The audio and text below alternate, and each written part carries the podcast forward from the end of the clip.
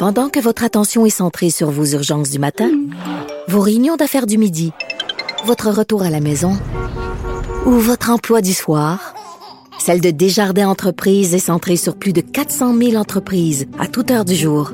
Grâce à notre connaissance des secteurs d'activité et à notre accompagnement spécialisé, nous aidons les entrepreneurs à relever chaque défi pour qu'ils puissent rester centrés sur ce qui compte, le développement de leur entreprise. La Banque Q est reconnue pour faire valoir vos avoirs sans vous les prendre. Mais quand vous pensez à votre premier compte bancaire, tu sais, dans le temps à l'école, vous faisiez vos dépôts avec vos scènes dans la petite enveloppe. Hmm, C'était bien beau. Mais avec le temps, ce vieux compte-là vous a coûté des milliers de dollars en frais, puis vous ne faites pas une scène d'intérêt. Avec la banque Q, vous obtenez des intérêts élevés et aucun frais sur vos services bancaires courants. Autrement dit, ça fait pas mal plus de scènes dans votre enveloppe, ça. Banque Q, faites valoir vos avoirs. Visitez banqueq.ca pour en savoir plus. Cube Radio. Il connaît tous les dessous de la politique. Chef du bureau d'enquête de l'Assemblée nationale. Antoine Robitaille. Là-haut sur la colline. Là-haut sur la colline. Cube Radio. Bon jeudi à tous. Aujourd'hui à l'émission, Étienne Alexandre Beauregard pose son regard de Beauregard sur le premier tour des présidentielles en France. Il analyse la déroute des vieux partis français et, à ses yeux, il n'est pas certain que le match revanche Macron-Le Pen, dans quelques semaines, sera nécessairement une répétition parfaite de 2017. Mais d'abord, mais d'abord, Rémi ayant contracté le fameux virus, on ne pourra aujourd'hui faire notre débat métal sur métal au sujet du troisième lien qui est un des sujets du jour. On en profite donc pour accueillir un nouveau collaborateur. Grand philosophe, poète dans l'âme, la politique pour lui est comme un grand roman d'amour. Vous écoutez Antoine Robitaille.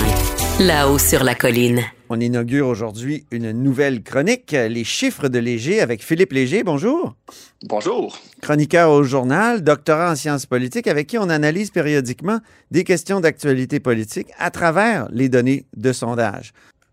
Alors Philippe, aujourd'hui, d'abord, on va parler du Parti libéral du Québec. C'est carrément effondré dans la partielle dans Marie-Victorin. Puis ensuite, euh, de l'effet Teflon du gouvernement euh, Legault, qui euh, finalement a eu des semaines très difficiles et lui a finalement l'a emporté dans, Marie-Victorin. Alors commençons par le Parti libéral du Québec, son effondrement. Oui, son effondrement. Euh, moi, j'ai réuni dans une, dans une mini base de données tous les sondages politiques de Léger qui ont été faits depuis 2000. Donc, il y a beaucoup, beaucoup de sondages qui nous permettent d'avoir une vue d'ensemble des, des différentes tendances qui se sont passées. OK. Euh, bon, qu'est-ce qu'on observe essentiellement dans la moyenne des sondages entre les élections, par exemple entre 2008 à 2012, 2012 à 2014, 2014 à 2018 et 2018 à 2022? C'est un effondrement assez brutal dès l'élection de 2018. Parce que entre 2008 et 2000 2018, durant environ euh, 10 ans, Oui. le vote libéral s'est environ maintenu à 33 en moyenne. Euh, entre les élections 32, 34, 33, c'est environ dans ces eaux-là que le Parti libéral jouait. Et chez le vote francophone, c'était environ à 25% L'élection de 2018 arrive et là, c'est véritablement l'effondrement, l'étacombe du vote libéral. On tombe en moyenne à 21 Si on regarde tous les sondages qui ont été faits de 2018 à, à aujourd'hui, 21 dans la population globale et 10 chez les francophones. C'est Oui. minime. On n'a jamais vu ça chez le Parti libéral, un, un vote aussi familier que chez, chez, le pa- chez les francophones. Alors qu'entre 2008 et 2018, il s'était toujours maintenu, je me souviens, les sondages étaient invariablement, euh, comment dire, autour de, de comme tu l'as dit, le 32, Ouais. 30 euh, Qu'est-ce que, Comment et on on peut a- l'expliquer, cet, cet effondrement-là? Oui, ben, on a beaucoup analysé euh, l'effondrement du Parti libéral en le comparant avec le Parti québécois. Mais quand on regarde les différents sondages, ce n'est pas exactement la même descente. La descente du Parti québécois, c'est une descente progressive depuis environ 2007-2008 dans les sondages. Donc, on est passé d'environ 35 à tranquillement, année après année, on a diminué environ de 1 à 2 donc, c'est une- c'est un effondrement qui est relativement progressif. Et donc, moi, je suis pas trop d'accord quand on dit que euh, le Parti libéral s'est effondré parce que la souveraineté n'existe plus. Parce que entre, dans les dernières années, dans les deux, le mandat Charest et le mandat Couillard, le Parti libéral occupait un terrain qui était le terrain de l'économie, Mhm. a donné de l'argent aux Québécois. Ça, c'était essentiellement son créneau politique. Et hors de l'indépendance, on peut pas dire en 2014, 2018, 2012 que l'indépendance était au cœur des débats. Il est, est revenu périodiquement, mais c'est vraiment, comparativement au Parti québécois, c'est un effondrement depuis le 2018, l'élection de 2018. Donc, le- la défaite a fait est-ce qu'on mal. peut pas dire en 2014 que l'indépendance était là à cause de la présence de Pierre-Carl Pelado et Oui, qui a permis à, à- à- Ouais. à- à Philippe Couillard de, de dire attention, ils veulent faire un référendum, euh, ils sont Ouais. dangereux. Donc, est-ce que l'indépendance n'était-elle pas là justement en 2014? Oui, mais ce fut efficace à l'élection de 2014. Oui. Parce que quand Pierre-Carl Pelado est entré dans la course, on a vu véritablement euh, une certaine, une certaine tendance que les Québécois ont eu peur d'un retour de questions référendaires. Mais quand Ouais. on regarde le score du Parti québécois en 2014 et 2016, lorsque Pierre-Carl Pelado a démissionné, le Parti québécois était en montée. Il devenait l'alternative. Il devenait le gouvernement en attente. Ah oui. Et à la partielle, à la partielle de Louis Hébert, c'est à ce moment-là que le vote caquiste est allé gruger euh, chez le Parti québécois et chez le Parti libéral. Donc, c'était véritablement là, à C'est ce moment-là, qu'il y a eu une métamorphose euh, de la CAQ qui s'est faite, qu'il est allé chercher, il est allé grappiller des votes au Parti libéral, au Parti La québécois. partielle de Louis Hébert, rappelons-le, c'est en, oc- en octobre Yeah. ou novembre 2017, hein, c'est ça? Exactement, octobre 2017. Et c'est vraiment à ce moment-là qu'il y a eu un changement dans les intentions de vote. C'est pour ça qu'on regardait la partielle de Marie-Victorin cette semaine en se disant est-ce qu'il y aura des changements euh, chez, dans, dans les intentions de vote? Parce que la partielle de Louis Hébert, c'est là qui a marqué le moment. Euh, environ 9 qui ont gagné en trois mois la coalition de Québec. Oui. Ils se sont maintenus tout au long jusqu'en 2018. Il y a une petite descente à la campagne électorale de 2018, mais ils ont fini à 37 à l'élection. Donc, c'est véritablement ce moment-là qui, a- qui a fait en sorte que la CAQ a- est au gouvernement aujourd'hui. Alors, Philippe, c'est du vote libéral là, qui s'est vraiment transféré à la coalition Avenir Québec en 2017. C'est la, c'est, c'est la, c'est la première dynamique qu'il faut voir. hein. Puis la partielle de Marie-Victorin témoigne un peu de cette même dynamique-là. Euh, quand on regarde les différents, le, le- le vote dans l'élection de, l'élection de, Ma- de Marie-Victorin, on voit que le Parti québécois s'est relativement maintenu. Essentiellement Ouais. le même score, environ proche du 30, 30 Et c'est la coalition Avenir Québec qui a monté d'environ 7 points de pourcentage. Et quand on regarde quel vote s'est effondré, c'est le vote du Parti libéral. Donc, on peut croire que la partielle de Marie-Victorin, ce fut un transfert du vote libéral vers le vote euh, de la coalition Avenir Québec. Donc, quand Dominique Anglade dit Ah, les libéraux, je les connais, sont restés à la maison euh, à Marie-Victorin parce qu'il y a certains de mes messages qui passent pas, c'est pas tout à fait vrai. Non, c'est pas tout à fait vrai. Les électeurs du Parti libéral se sont plutôt transférés vers la coalition Avenir Québec. Est-ce que, est-ce que peut-être dans certains comtés, il y a un vote libéral qui, qui restera à la maison à l'élection de 2018? C'est un danger pour elle. Et c'est aussi un danger pour le vote anglophone, parce que le vote anglophone. En 2018, t'as Euh, dit? Donc, c'est en 2018 qu'ils sont restés chez eux? Oui, surtout, surtout le vote anglophone. Une abstention du vote anglophone en 2018 qui pourrait se reproduire en 2022 tant et, tant et aussi longtemps que la coalition Avenir Québec sera assez haute dans les sondages. Oui. J'ai aussi analysé le vote anglophone et on voit que le dernier sondage, lui qui a été publié en mars, donnait 46% à- au Parti libéral du Québec, le vote anglophone. Donc, c'est une baisse qui est aussi observable chez les anglophones. Euh, et on peut croire que ce, ce- ce pourcentage-là pourrait se refléter dans certaines circonscriptions qu'on croyait sûres pour le Parti libéral, mais que ça pourrait être difficile. J'en ai, Oui. nommé, j'en, j'en ai décerné quelques-unes. Ah oui? Richard ou Marie Montpetit, 530 votes de différence qui pourraient aller à Québec solidaire. Euh, Verdun, Isabelle Melançon, environ 3500 votes de majorité. Ça pourrait aussi se transférer vers Québec solidaire, qui était deuxième dans ces, dans, dans ces deux comtés-là, qui n'était pas très loin du Parti libéral. Hmm. Et s'il y a une abstention du vote ou si euh, les anglophones ne votent pas de manière aussi stalinienne euh, pour le Parti libéral, ben, on pourrait voir quelques comtés à Montréal se transférer vers Québec solidaire. Donc, il y a un certain potentiel pour QS sur l'île de Montréal. Et je pourrais dire à Laval. Ah, ça pourrait peut-être amener même Québec solidaire à être euh, davantage solidaire des anglophones? Donc, de changer Ouais. leur discours en, en- en voyant là, ça à l'horizon, peut-être que ça leur donnera le goût? ça, ça pourrait essentiellement, surtout chez les jeunes anglophones qui sont euh, très scolarisés sur les campus universitaires, que ce soit Concordia, McGill, qui pourrait devenir une option pour, euh, pour les solidaires dans ces comtés comme Maurice Richard, Verdun, on peut compter aussi Marquette, Enrico Ciccone a été, été élu essentiellement dans la même majorité que Verdun et Isabelle Melançon. Donc, Oui, c'est oui. vraiment des comtés qui peuvent se transférer vers Québec solidaire. Pour la CAQ, pourront aller chercher certains comtés comme Vimont. Mais un instant, juste euh, sur Québec solidaire, peut-être que ça Ouais. explique leur euh, réticence, par exemple, malgré tous les votes dans les cégeps francophones, des votes Mm. de syndicats pour l'application de la loi 101 au cégep, à chaque fois qu'on leur pose une question là-dessus, euh, les gens de Québec solidaire semblent mal à l'aise. Ils parlent, ils disent non, non, non, non, l'avenir du français, c'est l'avenir du français au travail. Euh, et, et- donc, ça pourrait expliquer ça, cette perspective-là, cette, cette possibilité de croissance-là chez les, les anglophones, un, un certain, un certain, comment dire, discours timoré de Québec solidaire sur ces questions.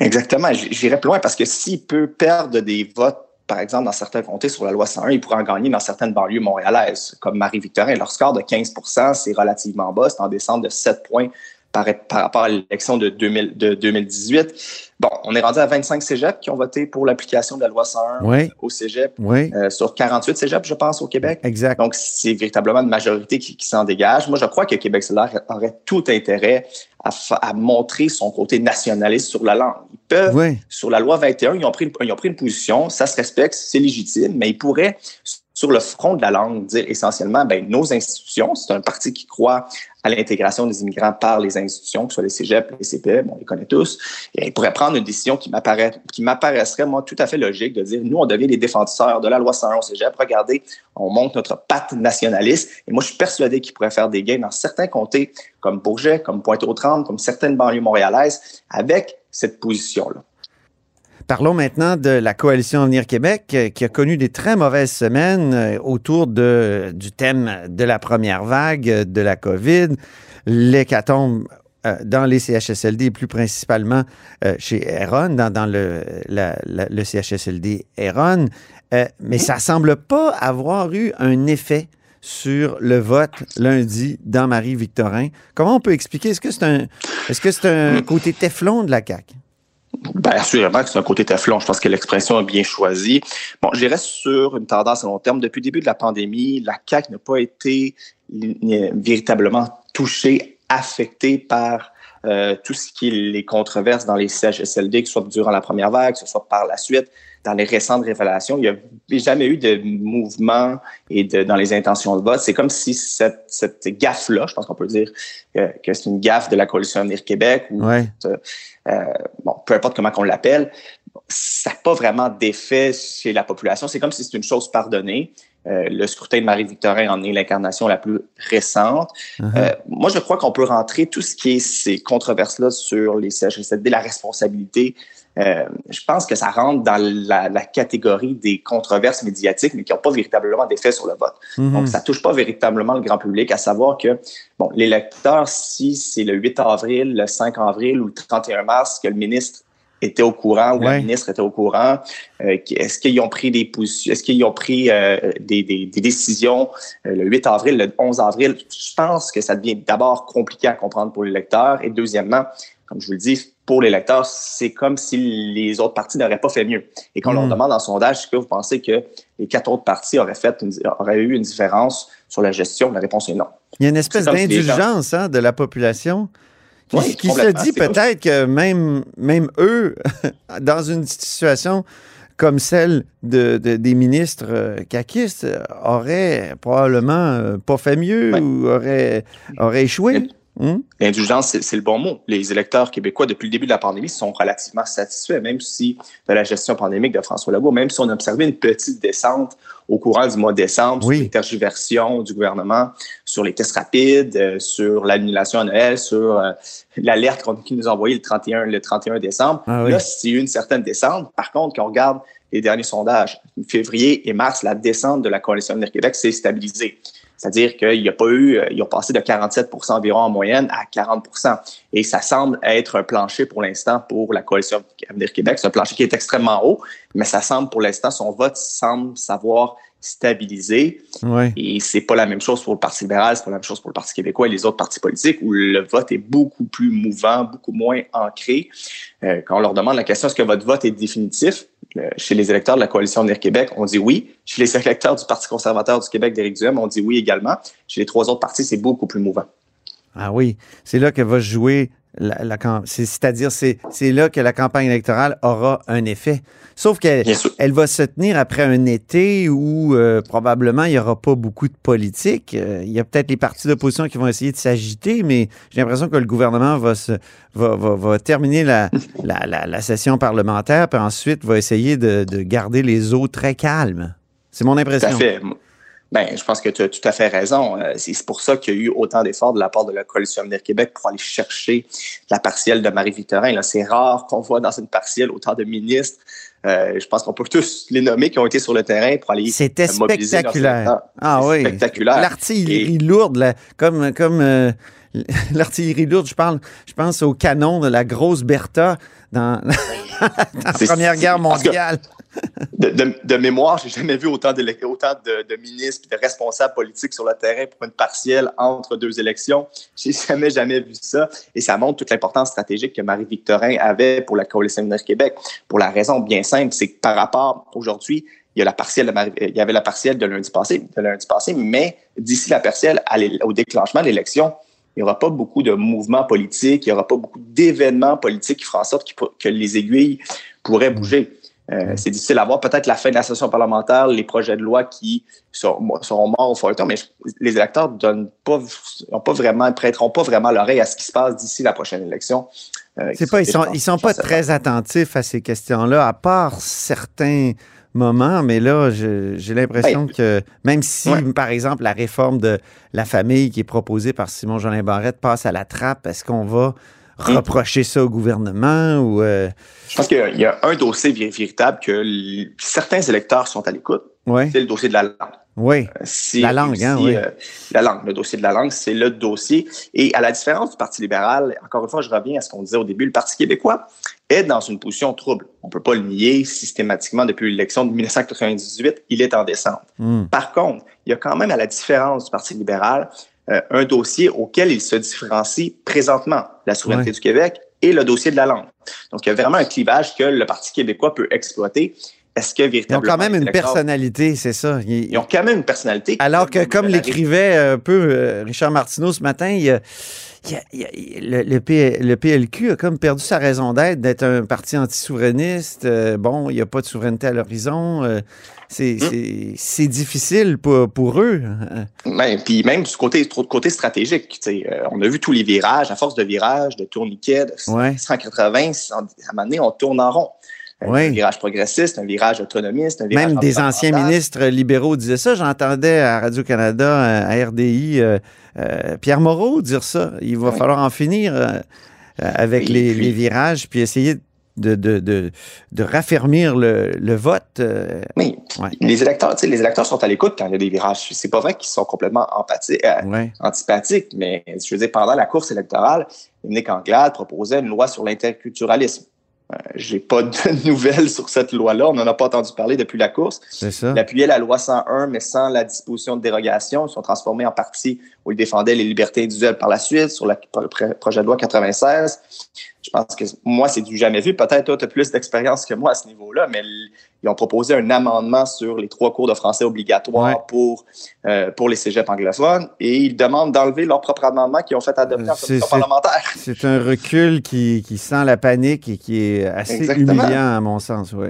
Et, et quand on regarde, il y, a, il y a un texte qui, est écrit par, qui a été écrit par Dominique Anglade le 27 octobre 2020 sur l'indépendance, sur le référendum, sur le deuxième référendum, où elle réclamait une souveraineté culturelle. Elle disait qu'il y avait quelque chose d'inachevé dans le parcours du Québec. Ouais. Il y a quand même des, des lignes qui ont été lancées, mais qui n'ont jamais été véritablement repris. On pourrait dire la même chose sur l'environnement. Son plan EXO, 100, millions de dollars, 100 milliards de dollars investis, euh, notamment sur l'hydrogène vert. Euh, je veux dire, on n'en a pas entendu parler. Il y aurait eu des moments, le lendemain du GIEC, le Mm. rapport du GIEC, après la décision de Stephen Guilbeault sur Baie du Nord, le Parti libéral, si, si moindrement il avait été co- cohérent, il aurait pu revenir avec ces dossiers-là. Mais on lance des, des perches à l'eau euh, et des lignes à l'eau, puis on ne les récupère pas par la suite. Beaucoup de beaucoup d'agitation, peu de constance. C'est peut-être comme ça qu'on Exactement. pourrait euh, Et- résumer. Ouais, puis même, même en termes stratégiques, les derniers jours, pour moi, le lendemain de Marie-Victorin, Mhm. Dominique Anglade dit qu'elle veut parler d'économie, que le Parti libéral, c'est le parti de l'économie, mais avec euh, sa responsable, Monique Sauvé, sur la santé. Le lendemain, elle attaque euh, François Legault sur la santé, quand on voit Mhm. bien qu'il n'y a pas de mouvement dans les votes. Et le jour du vote, je ne sais pas si tu l'as noté, mais le, le libéral David Burbon dit qu'il ne se représentera pas le jour où il y a une partielle dans Marie-Victorin. Oui. C'est Ah quand non, même assez questionnable et ça vient sur la question du leadership de Dominique Anglade. Ah ben oui, ah oui. Mario Dumont qui écrit euh, appuyez-la ou mettez-la à la porte. Mais écoute, c'est quoi, Exactement. on, est en- on est le 14 avril, là, et le vote est le 3 octobre. Je- je- si les libéraux font ça, euh, ça va être encore Ouais, puis- peut-être un manque de constance. euh, Ouais. en Et tout cas. moi, je-. Le, le danger pour le Parti libéral, pour moi, en ce moment, c'est à force de craindre le Parti égalité, la création d'un nouveau parti qui défendrait les intérêts de la communauté anglophone. Oui, qui finissent par s'aliéner encore plus les francophones. Ouais. Qui, qui et que lui-même, le Parti libéral, libéral du Québec de Dominique Anglade, devienne le Parti égalité. Ah oui, c'est ça. Il se replie sur lui-même tellement qu'il devienne simplement le parti des intérêts d'une communauté. Et pour moi, c'est ça le danger du Parti libéral en ce moment. Merci infiniment, Philippe, pour cette première chronique Les chiffres de léger. Et puis, on se reprend très bientôt. Merci à toi, Antoine. Au revoir.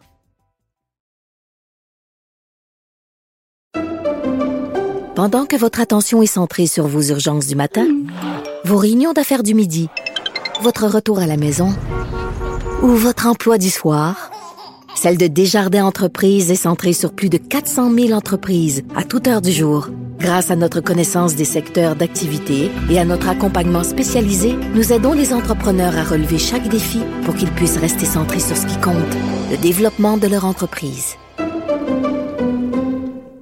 La Banque Q est reconnue pour faire valoir vos avoirs sans vous les prendre. Mais quand vous pensez à votre premier compte bancaire, tu sais, dans le temps à l'école, vous faisiez vos dépôts avec vos scènes dans la petite enveloppe. Hmm, C'était bien beau. Mais avec le temps, ce vieux compte-là vous a coûté des milliers de dollars en frais, puis vous ne faites pas une scène d'intérêt.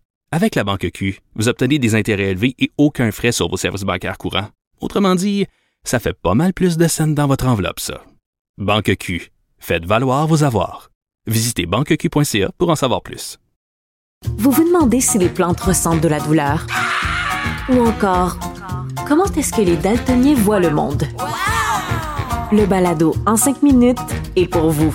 Explorez la science, l'actualité et l'histoire en un temps record. La Feu, en collaboration avec le gouvernement du Québec, est fière de propulser la série Balado en cinq minutes. Ne laissez pas les questions sans réponse plus longtemps.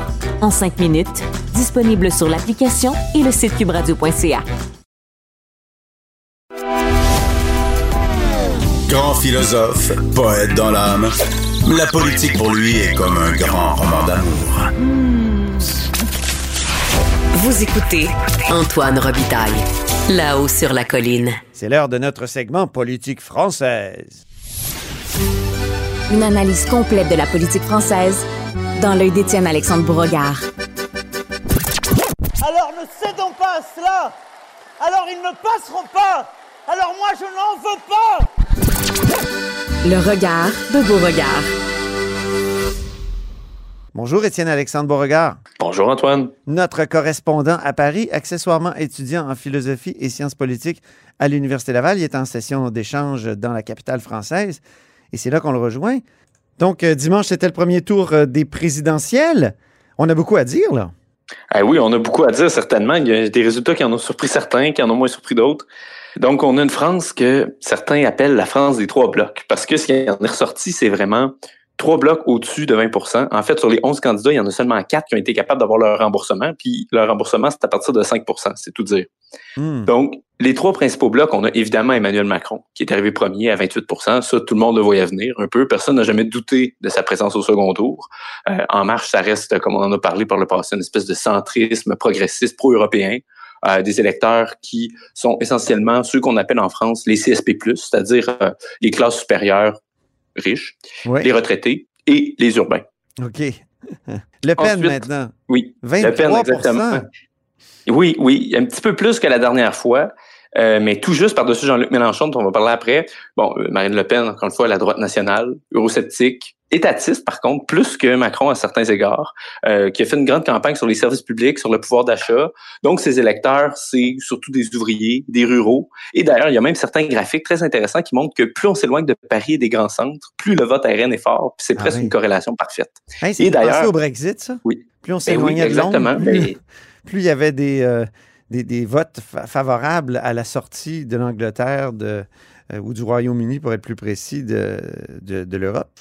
Ben, tout à fait. D'ailleurs, Mme Le Pen n'est pas bête. Elle a fait aucun grand meeting à Paris depuis le début de la campagne, comme quoi elle savait que c'était pas sa base. hein. Elle a Donc, laissé le. Trocadéro à, à Zemmour. Exactement. La malédiction Exactement. du, du Trocadéro dont tu nous parlais la dernière fois, elle s'est confirmée. c'est ça, exactement. Elle n'a pas voulu mettre la main dans ce bourbier-là. Elle a laissé ça à Zemmour. Donc, notre troisième grand bloc, qui est arrivé à juste 1 de Marine Le Pen, Oui. Jean-Luc Mélenchon, qui est bien sûr la gauche de la gauche, socialiste, multiculturaliste, un petit peu eurosceptique sur les bords, ça dépend des jours. Euh, ses électeurs, surtout des étudiants, des bobos, euh, les classes populaires, mais surtout celles qui sont euh, immigrantes, là, pas, pas vraiment les, les Français de souche, comme on dirait. Euh, et dans le fond, ce qui est intéressant avec euh, Jean-Luc Mélenchon, c'est que c'est lui qui a eu la vraie poussée en campagne, parce qu'il a passé de 8% au début à 22% C'est très impressionnant. On parlait de rassemblement de la gauche euh, au début de nos conversations. Il s'est fait, euh, de fait, en fait, euh, dans la campagne de Jean-Luc Mélenchon. Ben oui, même le soir des élections, moi, je, je regardais ça évidemment avec le décalage horaire, mais quand même, on disait encore là, très tard, on disait peut-être que Mélenchon va dépasser Marine Le Pen.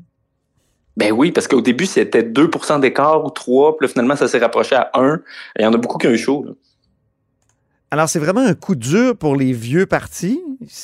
Là, on peut peut-être faire un parallèle avec la politique québécoise où effectivement, les vieux partis aussi l'ont pas facile. Ah oui, Antoine, comme chez nous, les vieux partis en arrachent, euh, particulièrement Anne Hidalgo, Parti socialiste, ça a été une campagne désastreuse. D'ailleurs, c'était la risée de l'élection, surtout à Paris, où c'est pas une maire qui est très populaire. Euh, les cracks à son sujet ont abondé Ouais. jusqu'à son score euh, terrible de 1,8% Et d'ailleurs, les observateurs ont fait remarquer qu'elle ne fait que 2% à Paris, la ville dont elle est la maire. Oi, oi, oi. Ce qui est plutôt impressionnant. Et Il y a Valérie Pécresse oui. c'était ta préférée de- des Républicains. Ah oui, ben, elle nous avait bien fait rigoler quand même. Et puis, ça a l'air qu'elle a amusé beaucoup d'électeurs aussi qui n'ont pas voté pour elle. Parce que des 20% de François Fillon, elle a chuté à 4,8 Hi.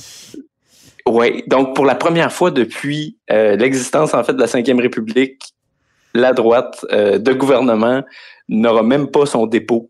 C'est tout dire. Puis chez nous, le dépôt est à 15 eux, c'est à 5 donc, euh, d'ailleurs, euh, pour la petite histoire, je regardais la soirée électorale avec un de mes amis qui travaille pour les Républicains. Ah oui? Il était presque en larmes, le pauvre. là. Il, il s'attendait pas à ça. Il pensait encore qu'il pouvait sauver l'honneur puis aller au-dessus de 10% Et d'ailleurs, c'est ce que les sondages disaient, mais ça a été, euh, ça a été vraiment pire. Une vraie catastrophe. Oui, ben, d'ailleurs, il n'y a aucun des vieux partis qui a été remboursé pour ses dépenses parce que le seuil, comme je l'ai dit a quelques secondes, c'était à 5% Et sur les 11 candidats, il y en a seulement 4 qui ont été remboursés. Donc, Macron, Le Pen, Mélenchon et Zemmour, qui a une petite déception quand même pour Reconquête, mais à 7% il est devenu la seconde force politique à droite et a dépassé un parti qui existe depuis des lustres euh, sous une forme ou une autre euh, avec les républicains. Donc, je pense qu'il se console un peu là-dedans qu'en un an, il a été capable de monter un parti qui a quand même remboursé ses dépenses. C'est vrai que c'est assez fulgurant. Mais là, pour ce qui est de- du deuxième tour, ça va être simplement une ressucée, comme on dit, de, de 2017. Parce que Ah oui, c'était aussi peu, Macron-Le Pen en 2017. Alors, que, Dans le langage de la boxe, euh, Ouais. on dirait un match revanche. Hein? Oui, c'est ça. Mais ça va être quoi les stratégies là, pour, euh, pour l'emporter? Et puis jusqu'à même, ils ont commencé à faire campagne. Là. Enfin, Emmanuel Macron est sorti de l'Élysée parce que même pendant la campagne, la- la- le premier tour, il n'a pas fait grand-chose. Oui, ben là, il n'y aura plus le choix parce qu'il reste juste lui et Mme Le Pen, donc il peut pas vraiment laisser les autres candidats ça. euh, faire campagne à sa place. Euh, c'est sûr que sa stratégie, c'est la même qu'en 2017, hein, ce que Lionel Jospin appelait le théâtre antifasciste, c'est-à-dire Oui. euh, tout le monde sauf Marine Le Pen, et comme je suis le seul autre candidat, euh, votez pour moi. hein. Euh, donc, il veut évidemment aller chercher sa base centriste, mais aussi des gens de gauche, euh, des gens euh, du camp Mélenchon, euh, Hidalgo pour ce qui en reste. Bref, tous ceux qui voudraient pas que Marine Le Pen arrive au pouvoir, il va seulement demander d'être élu par défaut, en fait, puis espérer que ce qu'on appelle le Front républicain euh, fasse encore une fois sa fortune. C'est très possible. C'est très possible, mais moins qu'avant. Parce Ah oui? que euh, Marine Le Pen, elle, sa stratégie, ça a été théorisé d'ailleurs par un politologue sondeur qui s'appelle Jérôme Sainte-Marie. J'invite Oui. nos auditeurs à aller lire ses livres. Ah oui? Bloc contre bloc et bloc populaire, plutôt intéressant. Et puis, en fait, euh, ce qu'il dit, c'est que Marine Le Pen, sa stratégie, sa stratégie gagnante, ce serait d'essayer d'aller chercher à la fois à gauche et à droite des gens qui s'identifient globalement au peuple. Bref, on pourrait dire une stratégie populiste au sens propre. C'est-à-dire d'aller chercher les ouvriers de gauche, de droite, ceux qui veulent à la fois plus d'intervention de l'État dans l'économie, mais qui veulent aussi plus de défense de l'identité euh, par l'État. Et elle va avoir besoin de cette stratégie-là parce que quand on regarde euh, la France, qu'on disait euh, le grand pays de droite, les trois candidats qu'on identifie généralement à droite ont fait seulement 35% au premier tour. Donc, elle a Mhm. aucune chance de gagner si elle compte seulement sur les votes des républicains, euh, de Zemmour et les siens. Donc, elle n'a pas le choix d'aller élargir, d'aller chercher un peu des gens qui seraient plus à gauche du spectre politique. Donc, tu, serais prêt à dire que c'est pas certain qu'on ait une ressucée. Donc, euh, exactement la même affaire qu'en 2017.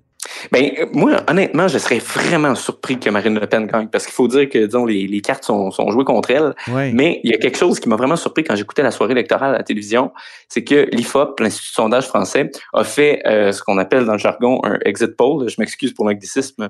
À la mais sortie c'est-à-dire des, quand les urnes. gens- C'est Voilà, le exactement. sondage de la Euh, sortie des urnes. Précisément. Et ça donnait 59, euh, non, 51 pour Emmanuel Macron et 49 pour Marine Le Pen, ce qui est quand même assez impressionnant. Oui, C'est très serré, à très, très couteau. serré. Oui, oui, voilà. Et Ouais. puis, ce que ça prouve surtout, c'est ce que d'autres sondages disaient, c'est que la dernière fois, les anti-Le Pen étaient beaucoup plus nombreux que les anti-Macron. Mais après cinq ans de Macron, il y a beaucoup, beaucoup, beaucoup d'anti-Macron. Quand on Oui, c'est ça. Il y a euh, un bilan. Il y a un bilan maintenant. Là. Puis il y a eu les Gilets jaunes. et Donc, Ben il, oui. il y a eu énormément de, de- d'eau qui a coulé sous les ponts. Puis il a, été, il, a, il a été responsable de décisions. Alors que la dernière fois, c'était un peu la, la nouveauté, la saveur du jour. On ne savait pas trop qui il était, au fond. Ben voilà, c'est vrai que les gilets jaunes, c'est important. Même toute la pandémie, pour ceux qui ont été aliénés un peu par sa gestion euh, de la pandémie, c'est tous des gens qui ne le portent pas dans leur cœur maintenant. Et faut dire quand même que les Français, c'est un peuple qui aime la liberté, qui aime l'insoumission. Donc j'ai l'impression qu'il y a un petit courant non conformiste aussi où ils vont vouloir déjouer le destin puis pas faire le, le scénario en fait que Emmanuel Macron souhaitait depuis cinq ans. Parce que il faut pas se mentir, il a quand même moussé euh, le Rassemblement national en en faisant toujours son ennemi principal parce qu'il voulait rejouer 2017. là. Jusqu'à maintenant, tout se passe comme euh, ce qu'il aurait souhaité.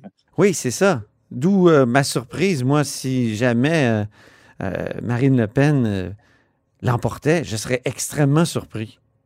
Ben, Parce que oui, fait, ils aiment mais- l'insoumission, les Français, mais en même temps, i- ils aiment aussi euh, le politiquement correct. Et, Et, et elle, elle, même si elle fait attention, même si elle s'est adoucie, elle représente quand même, juste à dire son nom, son, son patronyme, euh, quelque chose qui n'est pas politiquement correct. Ben, tu as tout à fait raison. Mais parlant d'insoumission, Oui. il faut parler des électeurs de Jean-Luc Mélenchon, Ah, qui ben sont oui. quand même la donnée inconnue, parce qu'à 22% ça fait quand même un bloc pas mal important que euh, tout le monde veut courtiser. D'ailleurs, c'est pourquoi, même si on dit que d'une certaine manière, Macron est plutôt à droite sur l'économie, que Marine Le Pen est traditionnellement présentée comme à droite, les deux font campagne à gauche en ce moment. Ouais. Euh, Macron parle plus de la réforme des retraites et euh, Marine Le Pen a commencé son discours euh, d'entre-deux tours en disant « Je serai la candidate de la justice sociale ». Ouh. Donc, on voit que tout le monde parlait aux gens de Jean-Luc Mélenchon, qui lui a dit euh, quatre fois plutôt qu'une, pas une seule voix pour Marine Le Pen, pas une seule voix pour Marine Le Pen, mais dans les sondages, il y a entre 23 et 34% de ses sympathisants qui voudraient voter pour le Rassemblement national. Et Oh. autant sinon plus qui s'abstiendraient. Donc là, ça devient une donnée importante. là. Aller ou non voter, c'est là est la question. Puis on sait qu'en France, l'abstention, c'est quasiment bien vu. Ben, en tout cas, c'est fréquent. C'est Oui. fréquent. Mais il y a toute la donnée, encore une fois, des, des ouvriers qui sont qui votent en partie pour Mélenchon, qui votent aussi pour Le Pen. Si on leur demande euh, est-ce que vous voudriez que votre retraite augmente à 65 ans plutôt qu'à 60, peut-être qu'il y en a qui vont se poser la question. Déjà, le Rassemblement national a commencé à faire campagne là-dessus parce qu'ils savent que c'est un atout pour parler à ses électeurs de gauche. Bon, ben ça va être passionnant d'ici le 24 avril, hein, c'est ça? Exactement. Et le débat de l'entre-deux tours, c'est le 20 avril, mercredi prochain, à 21h, soit 15 h du Québec. Bon, ben on s'en reparlera sûrement. euh, on aura un autre regard de beau regard sur cette question euh, du débat. Avec grand plaisir. Et c'est ainsi que se termine La Haut sur la Colline en ce jeudi. Merci beaucoup d'avoir été des nôtres. N'hésitez surtout pas à diffuser vos segments préférés sur vos réseaux. Ça, c'est la fonction partage. Et je vous dis à lundi, parce que c'est congé, oui, demain, vendredi. Cube Radio.